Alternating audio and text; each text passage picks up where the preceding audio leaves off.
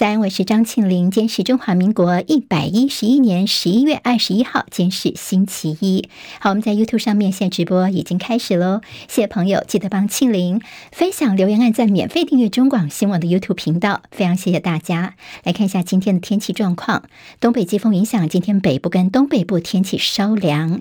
明天白天东北季风减弱，北部、东北部又会回温。不过明天晚上开始东北风又增强了。这次呢，整个影响会到新星期天才会逐渐的转干。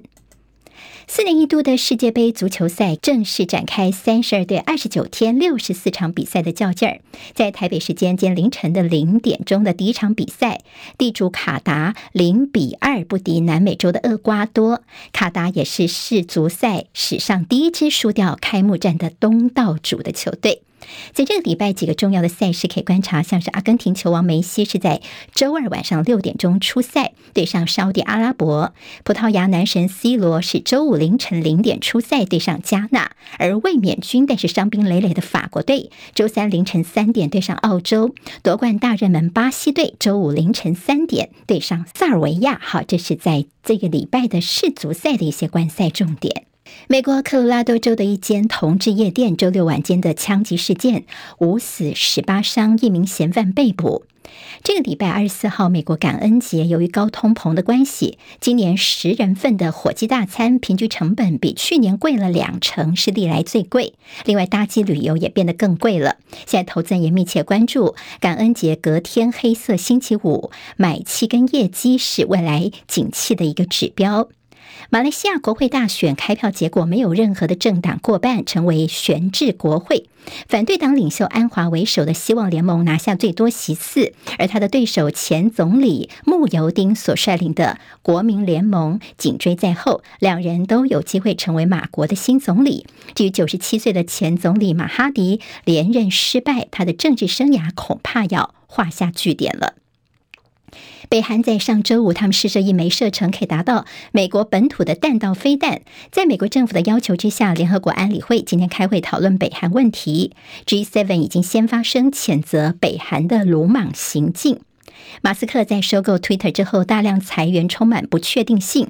离职员工已经预告说，在世足赛流量如果瞬间爆炸的话，恐怕会造成 Twitter 的宕机哦。美国哥伦比亚广播公司 CBS News 已经宣布，他们要暂时关闭 Twitter 账号，也成为第一家撤出 Twitter 的主流媒体。不过，马斯克呛瞎说：“谁在乎啊？”在二零一八年，泰国少年足球队受困获救的睡美人洞穴，现在打算呢要申请联合国教科文组织的世界地质公园。好，接下来进行十分钟早报新闻。我们用十分钟时间快速了解台湾今天的日报重点。今天呢，重头戏就是世足赛的开踢哦，所以我们今天在联合报头版当中就会看到这样的一个消息。好，这世足赛非常可爱，他们的这个吉祥物看起来非常有卡达当地的特色。我们给直播的朋友看一下。好，我们刚刚已经知道第一场比赛呢，这地主国的队伍是输了这场比赛。那么这次的比赛总共是二十九天六十四场。场比赛全面开踢，哪一天会产生冠军呢？十二月十八号，今年的世足赛好四年一次，但是蛮特别的是，在过去世足赛都大概是在六七月份来进行，而这次因为卡达天气太热，所以是到十一月份才来开踢，也是第一次在冬天来踢世足赛。今天在联合报呢，也帮大家整理了一下世足赛的焦点球星。好，那么在这次的球星当中呢，包括梅西啊、C 罗，还有呢所谓的五朝元老、五朝球星有哪一些呢？大家可以参考看看。上次世足赛的卫冕军是法国队，那法国队要挑战他们队史上的第三冠。不过今年法国队来说，他们是伤兵累累。另外，本届赛事六支亚洲球队晋级，也写下了空前纪录。在过去亚洲球队最最好的表现是南韩在二零零二年的晋级四强。另外，其他受到关注的是巴西在世足赛夺下五座冠军，史上排名第一。德国跟意大利四冠并列第二。今年他们的成绩呢，也是大家。在尤其像下注等等一些高度关注的，好，我们看到看是这次的世足赛的亮点呢，有说叫做中国元素照亮了世足赛，因为几乎呢在现场你会看到包办了很多的比赛的用品啊、场馆跟服务，所以有些网友呢其实就有点嘲讽说，中国除了足球队没有去世界杯，其他都去了哈，其他的产品都去，但是很可惜没有能够进到世足赛里头。好，那么还有一些争议，在比赛开踢之前呢，卡达政府其实西方媒体常不给他们些面子，因为外国媒体他们。是焦点摆在说卡达凌虐外劳啦、歧视女性，还有些禁止同性恋的问题。不过，西方媒体的报道引起了卡达的媒体强烈反弹，说西方实在是傲慢无礼。现在非法说世足赛已经开踢了，好，这是全球的一个嘉年华，希望大家把焦点能够放到足球赛事的本身。好，关心世足赛的朋友呢，今天可以好好的来看一下。好，我们看到了这个世界的气候峰会哈，COP 二十七终于闭幕了。好，本来是应该早点闭幕的，但是一直都没有共识，所以拖到昨天，终于是闭幕了。而有个所谓的历史性的宣布呢，就是他们决定要成立叫损失损害基金，就是对一些在气候变迁影响比较大的穷的国家呢，一些比较有钱的国家呢，要有个基金来帮助这些国家哦。但是在这次的气候峰会当中，其实并没有强化。减碳目标也没有包括淘汰或削减化石燃料，这让环保团体其实是非常的失望的。但是成立损失损害基金是最大的突破，但是到底这基金实际如何运作，一些细节依旧是不明朗。好，那么开发中国家依旧认为说这算是一个历史性的胜利，到底真的能够执行吗？钱怎么来呢？可能后续我们再观察了。好，我们看到今天在中国时报头版头条是王毅的谈话。好，怎么说呢？好，这王毅的谈话呢，主要是他提到了拜习会之后呢，他的呃接受访问，他的一些内容。中国时报的标题叫做“王毅说元首外交是中美关系的指南针”。好，美中领导人的会晤，防止双方关系脱轨失控。在习近平其上周接连包括到印尼跟泰国参加了 G20，还有 APEC 的经济领袖会。还有跟拜登的拜习会之后，其实盘点了一下，他在六天当中总共会见了十九国的领导人。所以今天在中国时报呢有个表格帮大家整理了一下，他到底在场边场内会见了哪一些国家的领导人。好，那么还有看到新华社对于王毅的一个专访，八千字的内容全部都在这边了。那么王毅也定调告诉大家说，到底中国大陆方面怎么看这次拜习会的一个情况。包括说呢，是稳定了中美之间的关系，并且说呢，元首外交是中美关系的指南针跟定盘星，对美中两国关系发挥着不可替代的战略引导作用。还提到了台湾问题，尤其是中美关系第一条不可逾越的红线。好，所以这个王毅呢，也帮大家定调了一下中国方面是怎么样来看这次的拜习会的。好，同时也看到说，接下来像是《旺报》的头版当中，还有在。联合报的内页也告诉大家哦，我们可以看到是在拜习两个人的碰面似乎是出现了缓和的迹象之后呢，美中频频的一些互相的一些友好，好包包括气候方面呢，现在已经决定要进行来谈判了。另外就是美国跟中国大陆的国防部长在这个礼拜会谈有谱。好，如果呢真的碰面的话，这也是佩洛西访台之后，美国跟中国方面的军方高层的首次对话。地点会在柬埔寨。因为大陆国防部长魏凤和跟美国的国防部长奥斯汀呢，他们有望在东协防长扩大会议期间举行双边会谈。好，那么接下来他们的一些呃会谈的情况呢，会不会更进一步的对于现在的台海情势有些什么样的看法呢？这当然也是大家高度关注的。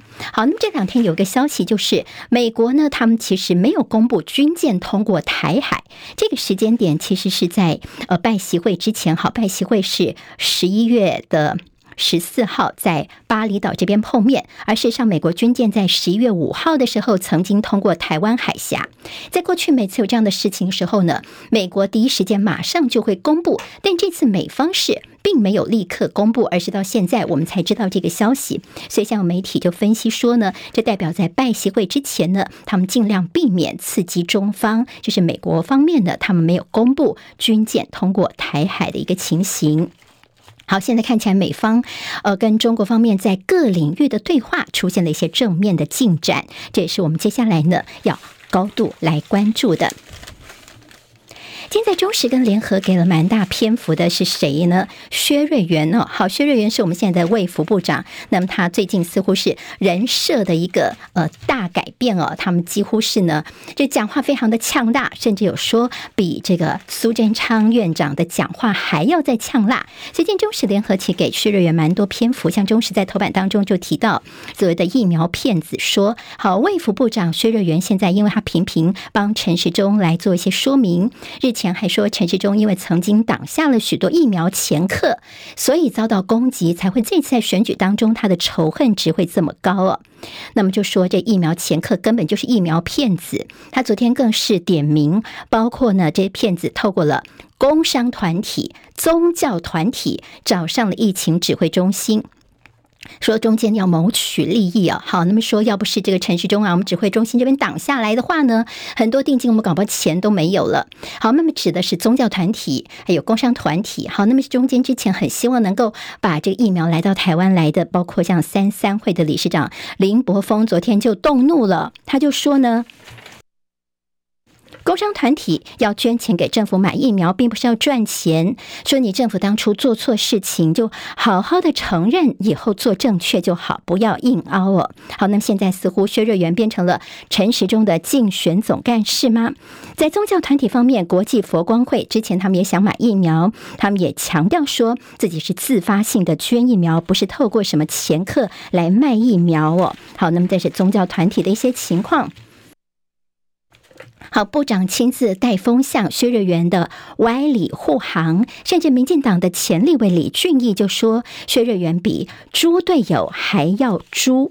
好，那么看到说，在当初佛光山的疫苗到底捐不成的原因有哪些？今天《中国时报》帮大家复习一下，《联合报》今社论叫做“岂有头狮咬战狼，绿油精更增仇恨值”，指的就是薛瑞元最近的一些言辞，包括左批国民党，右打民众党，用词比苏贞昌更加的辛辣。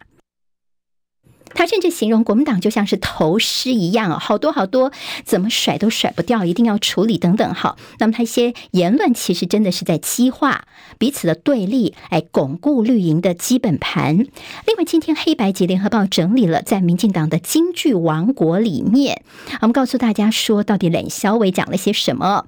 林志坚说，新竹因为产矽，所以有半导体产业，好被批。那么，民进党的苗栗县长候选人徐定珍说呢，如果执政党真的这么糟糕的话，还有今天这场选举吗？意思就是说，我们有选举，似乎还要这个扣地来献民进党吗？那么陈时中所推出的这往后谁可以接住你？那么他是不是也忘记了，在当初在被漏接的确诊死者一万四千人，还有陈时中不肯承认自己下过二十四小时之内要火化的这样的一个命令啊？那么现在薛瑞。更是青出于蓝，这就是今天联合报呢黑白集帮大家整理一下，民进党的京剧王国到底有哪些让大家看不下去。礼拜六就要投票了，确诊者投票出来的话要罚。好，今天很重要。今天呢是呃，如果你五加 N 的话呢，那你今天报确诊的话，就是这个礼拜六你是不能够去投票的。好，那么会不会影响很多人？就说干脆确诊就不说了呢？但是呢，你剥夺了确诊者的投票权，恐怕酿成宪政危机。而中研院的这陈培哲就说，剥夺人民的参政权。他说，不然你就让这确诊者穿着隔离衣出门了。好，那么隔离一出门会不会让其他人指挥中心说可能别人看了会有点害怕等等？但是别的国家像是法国、日本、韩国等等，他们都可以确诊者有投票，但我们现在直接就剥夺他了。别国能，但是绿不能，这让大家看不下去。联合报今天带到台北市，昨天选前的超级星期天哦，好蓝绿白大家的一些冲刺的场合，好，这个是给抽直播朋友看一下，这是国民党的蒋万安，那么中间呢是陈时中他们昨天下午的大游行，另外在黄珊珊部分，昨天晚上的晚会，很多的年轻人到这里去哦。那么自由时报今天在头版当中会看到这个照片，好像嘉年华一样。昨天陈时中他们这边的一个呃下午的活动呢，说沿途呢加。上在广场上大概十五万人。那么这中间因为还包括纸风车啊，还有一些这个大型的漂浮气球，所以非常非常的吸睛。今天《自由时报》把它做到了头版的位置。好，中俄寻求强权及正义。美国国防部长说，这是美国现在最大的挑战。另外就是漳州摩赫习近平二十大成功，但是绿营呢，他们就晋升遭批双标。还有在蔡总统呢，在我们的呃这猫熊团团过世之后呢，昨天媒体人赵少康就说，呃，只看到说在拜登的狗死了之后，总统马上就这个发文了，那么发表谈话来表示哀悼。那么团团呢的离世，总统怎么？这么的冷漠。那么昨天呢，在总统府方面也批评说啊，赵少康你怎么只是想到怎么政治统独啊、蓝绿等等？那么赵少康又回了一篇哦，他就说，呃，如果你蔡英文你能够说一句说我对团团的离开跟大家一样感到很难过，难道说这句话有那么难吗？好，那么今天在中国时报新闻透视就是政治利益熏心，蔡政府眼里是人不如狗，团团是不是作为标本？有些粉丝说希望还是让他入土为安。好，另外在财经焦点方面，《经济日报》说，鸿海集团第一家挂牌的电动车子公司红华先进拼夏季登创新板，还有就《工商时报》说，晶圆双雄稳价挺营收，台积电成熟制成明年要涨价，但联电说他们不会调涨。好，这是今天十分钟早报新闻，下次我们空中再会，谢谢大家，拜拜。今天台湾各日报最重要的新闻都在这里喽，赶快赶快订阅，给我们五星评价，给庆明最最实质的鼓励吧，谢谢大家哦。